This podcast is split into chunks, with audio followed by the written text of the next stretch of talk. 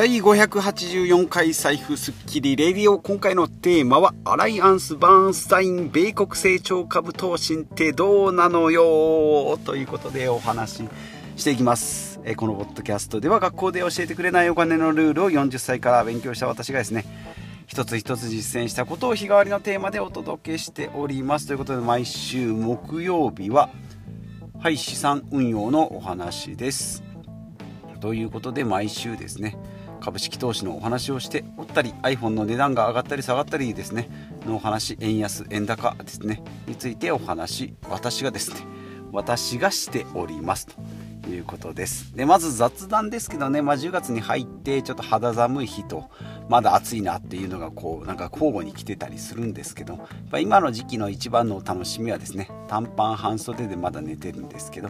そこからですね今まではなんかこうタオルケットみたいな肌肌布団みたいな薄手のものだったのをこう、えーと、ガチの布団ですね。になっております、えー、それでですね肌、えー、半袖短パンでそこの布団にくるまるというのがちょっとこうひんやり冷たくてあったかいっていうですねちょうどいい季節になったなというですねこんだけかいっていう雑談で、えー、今日は雑談とさせていただきます。はい。で本題ですね。本題先週ちょっと友人とですね幼なじみとはな、えー、話す機会があってですねちょっとまあドライブ行ったんですけどその中でですね今までは株式投資ですね私がまあちょっとこう先にやってたり NISA だとかですね積み立て NISA の知識があったりしたので、まあ、それでですね情報共有をしてまあおすすめしてたりなんかクレカポイントの投資がいいよとかっていうふうに進めてたんですけど今回初めてですね友人の方から、えー、まあ最近、えー、と配当と配当金の出る株式投資を始めてるよということで今回のテーマになってるアライアンス・バーンスタイン米国成長株投信ですね。投資信託ですね。はいおすすめられました。まあ ABCD ってあるんですけどもこの D コースですね。毎月決算型為替ヘッジなし。もうちょっと文字カタカナと漢字とですねアルファベットとでごちゃごちゃになってるんでもう嫌ってなるかもしれないんですけども、まあ、アライアンス・バーンスタインという会社ですかね。でアメリカの成長株グロースグロース株と,、えーと、バリュー株ってある中のグロース株の方ですね。成長しますよと投資信託の ABCD ということで4種類ある中の D コース、まあ、これ一番人気なんですけどね。D コース毎月決算型で為替ヘッジなし。ということで為替ヘッジですね。いきなり難しいこと出てきましたけど為替ヘッジが、えー、あるとですね、えー、外国株式や外国債券の値上がりだけじゃなくて為替の値上がりによる収益も期待できると。だからまあ逆、えー、と今の状況でいうと円安なので、えー、株は、えーまあ、株価が変わらなくても円安になるので買うのが買いにくくなるか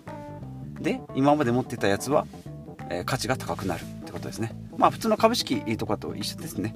え要は為替のリスクを負いますよっていうのが為替。為替ヘッジありなしでですね、ヘッジがあると、え為替ヘッジがあると為替リスクを負わない。為替ヘッジがなしだと為替リスクを負うというちょっとちょっとややこしいですね。はい、ということで今回は為替ヘッジなしの D コースをおすすめされましたということですね。じゃあ何が普通の、えーと、株式投資、まあ、私がやっているような S&P500 と、えー、何がインデックス投資と何が違うのっていうことなんですけども基本的にはですね配当金毎月配当金が出ますよということですね。はいえーとまあ、メリット3つ言うと、まあ、分かりやすい配配当金が分かりやすい制度になってますね。毎月配当金が出ますよと、まあ、絶対じゃないけれども、まあ、出るんだったら毎月出ますよということで、まあ、年間のですね利回りが10%以上。まあ、23%ぐらい出てですね結局年間10%以上出ることもありますよ。っていうのがまあメリットですし、まあ、運用実績がナンバーワンということで純資産。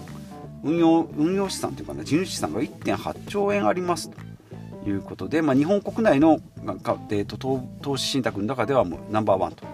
いうことでナンバー2はですね EMAXIS スリムの米国株 S&P500 これが1.5兆円なんで、まあ、それを超える1.8兆円を運用しております。ということですね。じゃあこれでいいんじゃないのと思うかもしれないんですけどもここにはデメリットもありまして運用コストが高いと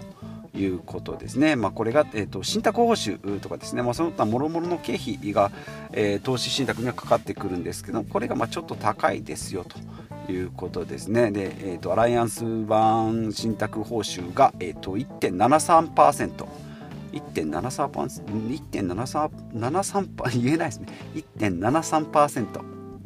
え大したことないんじゃないの？年間10%以上出ているだったらいいんじゃないの？って思うかもしれないんですけどもちろんですね。それだけ出ればですね相殺されても全然利益は残るんですけども他の EMAXIS スリムとかですねそういったものと比べそういったものはですね信託報酬とかが0.1%に比べるとですねまあ数字だけでいくと10倍以上になるのでやっぱりそこだけ見るとちょっと高いんじゃないかなというのがまデメリット。であとはさっきも言いました為替リスクがあります、まあ、為替リスクがあるって言っても他の米国のですね株式投資信託ですねの場合は全部為替リスクがありますので、まあ、一緒ということですね。あと配当金が出るものの株式であるあるなんですけども基準価格ですね、えー、キャピタルですね。元本自体がこう値下がりする元本割れする可能性がまありますよ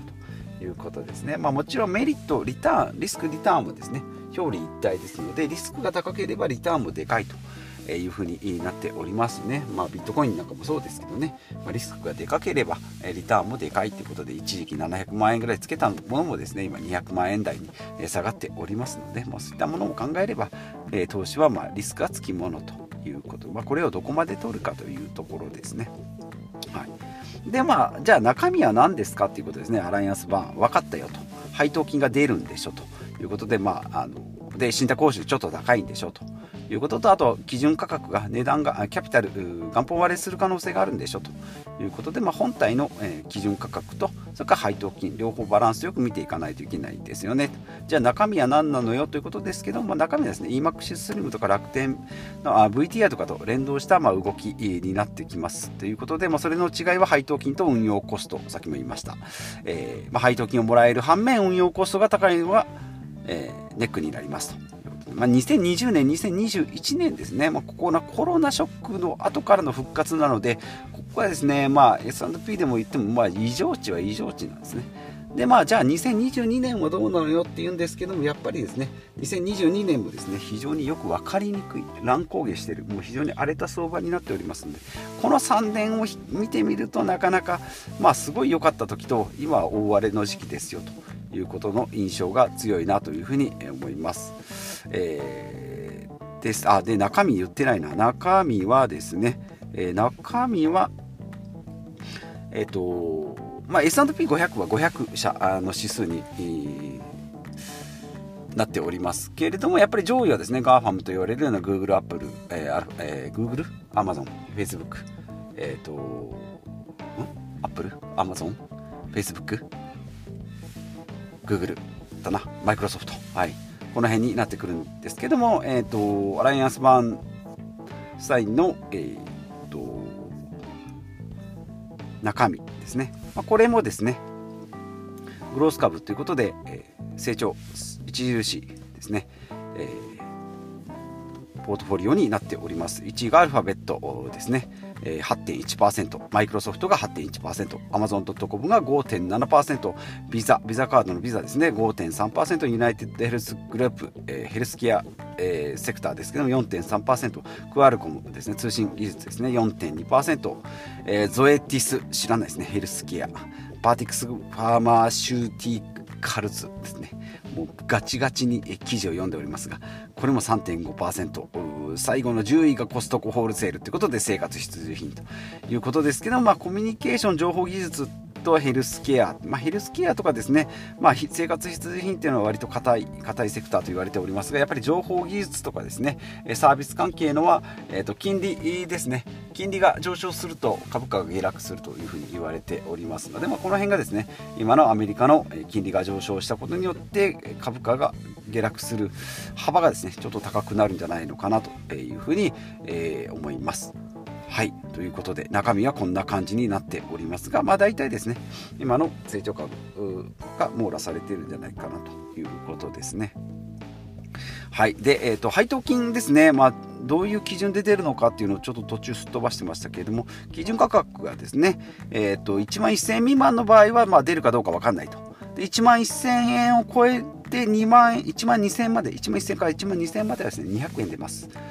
えー、1万2000円から1万3000円だと300円出ます。1万3000円から1万4000円だと400円出ます。1万4000円以上だと500円出ます。これ月ですね。毎月配当金が出るのでですね、えー、なのでこれまあ例えばまあ500円はちょっと言い過ぎか。まあじゃあ例えば1万2500円でしたよって言って300円出ます。でその1年間ですね。えー、1年間ずっとこの値段をき、えー、やってると3600円出る。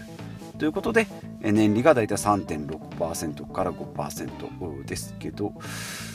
そういうことかな。はい。で、あと、配当金なので、えっ、ー、と、福利の効果がないんですね。再投資、まあできますけど、再投資は、えー、できない。配当金としてお金をもらっちゃうので、えっ、ー、と、えーと、インデックス投資とかだと再投資ができますので、そこで、まあ、福利の効果が得られるというふうに言われておりますが、福利の効果が基本的にはないので、えーまあ、例えば100億持ってましたよと。で年間3億円、えー、3, 3%なんで3億円ずつ入ってきます。それで生活していきますよっていうと夢の配当金生活。ちょっと100億だともうちょっと価値がよく分かんなくて、えー、ピンとこないんですけど、え、そんな感じになっております。ので配当金がもうここで決まってるっていうのがやっぱすごいですね。これで1万2000円とかをずっと推移していくと、うん、もう安定したお金ですね。どうだろう現実的には。ここでメインでやっていくこと。例えば2000万円入れました。あじゃあ、え毎月、えー、と300円ずつあ、まあまあ、300円ずつで出ようか。300円ずつ出したとしたら、えーとえー、と2000万円なんで、えー、毎毎年毎年600万円？違うな、えー、60万か。ん？1%, ああそうか。毎年60万円。2000万円って 3%60 万円か。やっぱ株式投資はやっぱりまだまだまだあのお金の資金入金力が必要ですかね。5000万円。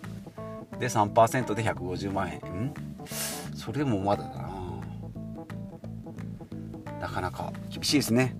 はい。1億2億3億となってくると配当金生活も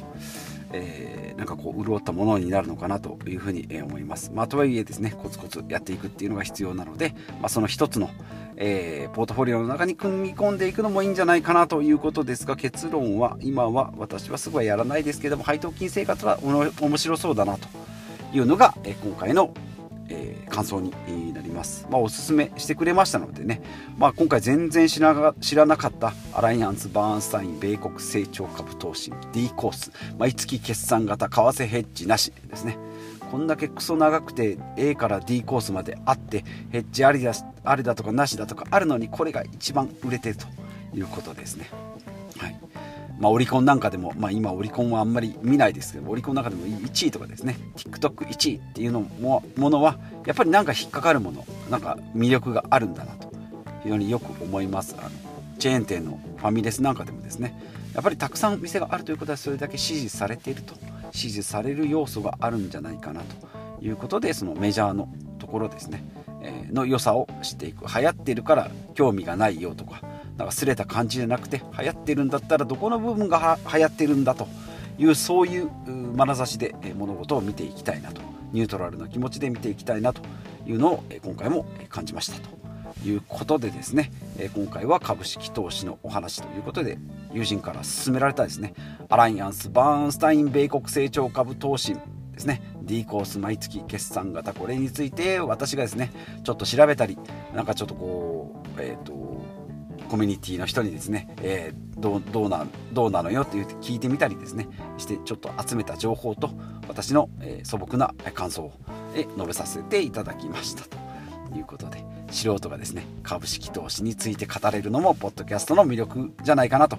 いうふうに思います。ということで今日も最後までお聴きいただきましてありがとうございます。40代のサラリーマンでもですね。5万節約5万稼いでですね10万円株式投資してえなんかこんな感じですね。株式投資のああだこうだっていうお話をポッドキャストでしていくという日常を今日もお届けしておりますが今回で584回ということでなんと600枚600 600万じゃないですね。600回まで。あとカウントダウン16回と15回15回16回となっておりますので、えー、引き続き頑張っていきたいなと思います。ということでまた次回お会いしましょう。